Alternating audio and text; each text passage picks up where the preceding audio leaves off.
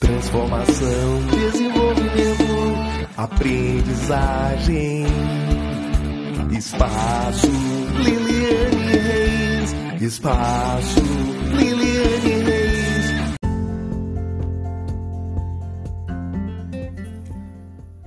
Olá, sejam todos muito bem-vindos a mais uma semana do nosso Minutos de Psicopedagogia dando continuidade ao nosso tema, que é avaliação psicopedagógica.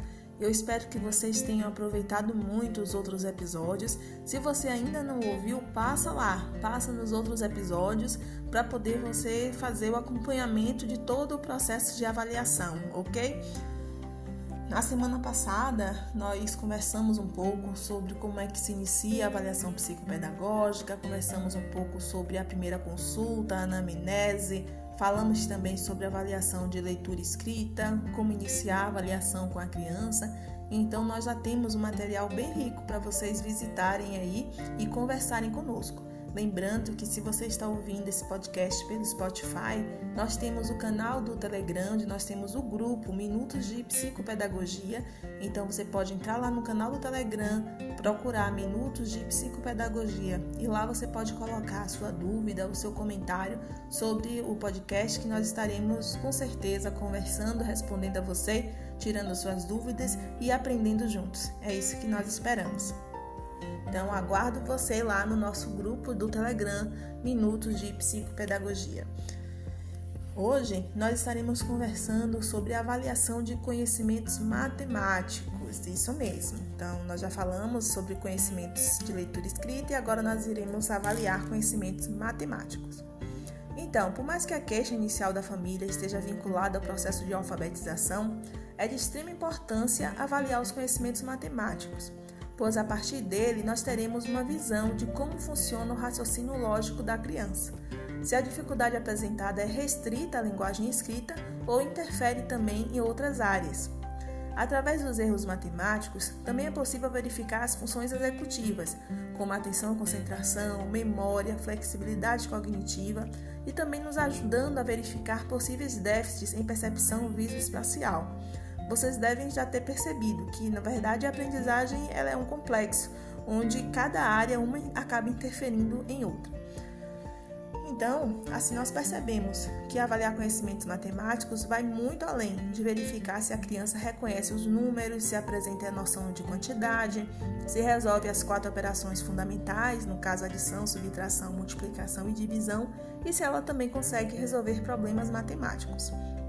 Porém, vai ser através desses conteúdos, que também são habilidades, que nós focaremos materiais para nossa avaliação, dependendo sempre dessa escolha da idade da série da criança. Apesar de usar muito uma prova protocolada, uma prova que se chama prova de aritmética de Seabra, eu utilizo também recursos informais para avaliação. Se a criança está em fase de alfabetização, eu avalio o reconhecimento dos algarismos até 10, noção de quantidade, noções de grandeza, que são noções de maior, menor, noções espaciais, dentro, fora. Agora, a partir dos seis anos, nós avaliamos se ela consegue realizar adições simples. E se assim conseguir fazer, nós avaliamos se ela consegue realizar subtrações simples, ou seja, aquelas adições, aquelas subtrações que não têm reagrupamento. Se ela estiver passando bem por essa etapa, aí nós começaremos a avaliar adições e subtrações com reserva, e lá por volta de 7 anos e meio, por 8 anos, nós começamos a avaliar a noção de multiplicação e logo depois a noção de divisão. Se a criança ela já lê bem, nós devemos avaliar a condição de compreensão e resolução de problemas simples. Porém, também se ela ainda não lê, você pode fazer essa avaliação, fazendo, no caso, problemas simples oralmente, ok?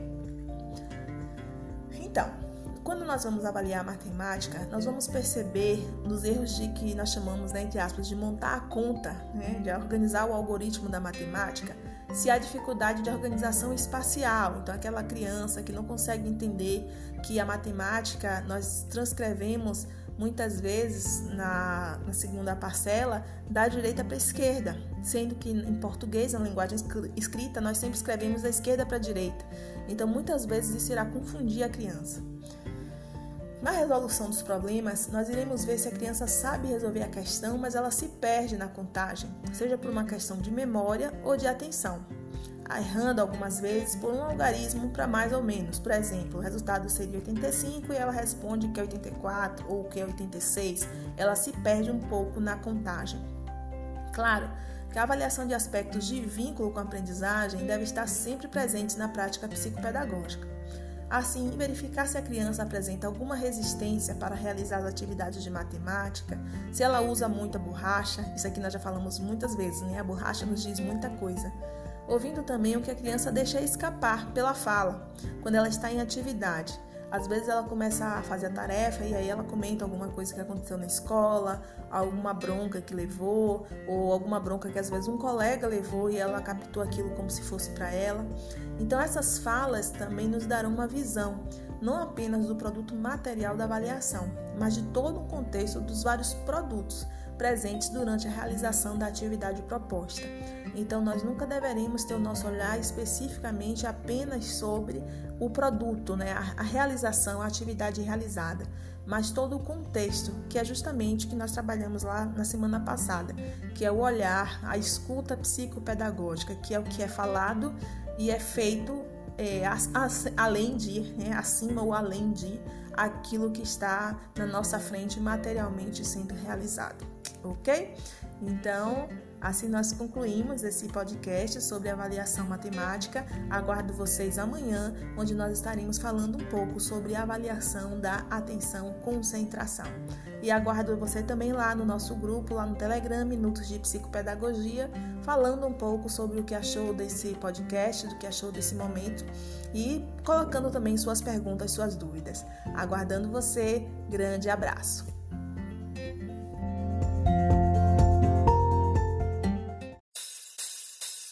Transformação, desenvolvimento, aprendizagem. Espaço Reis. Espaço. Liliane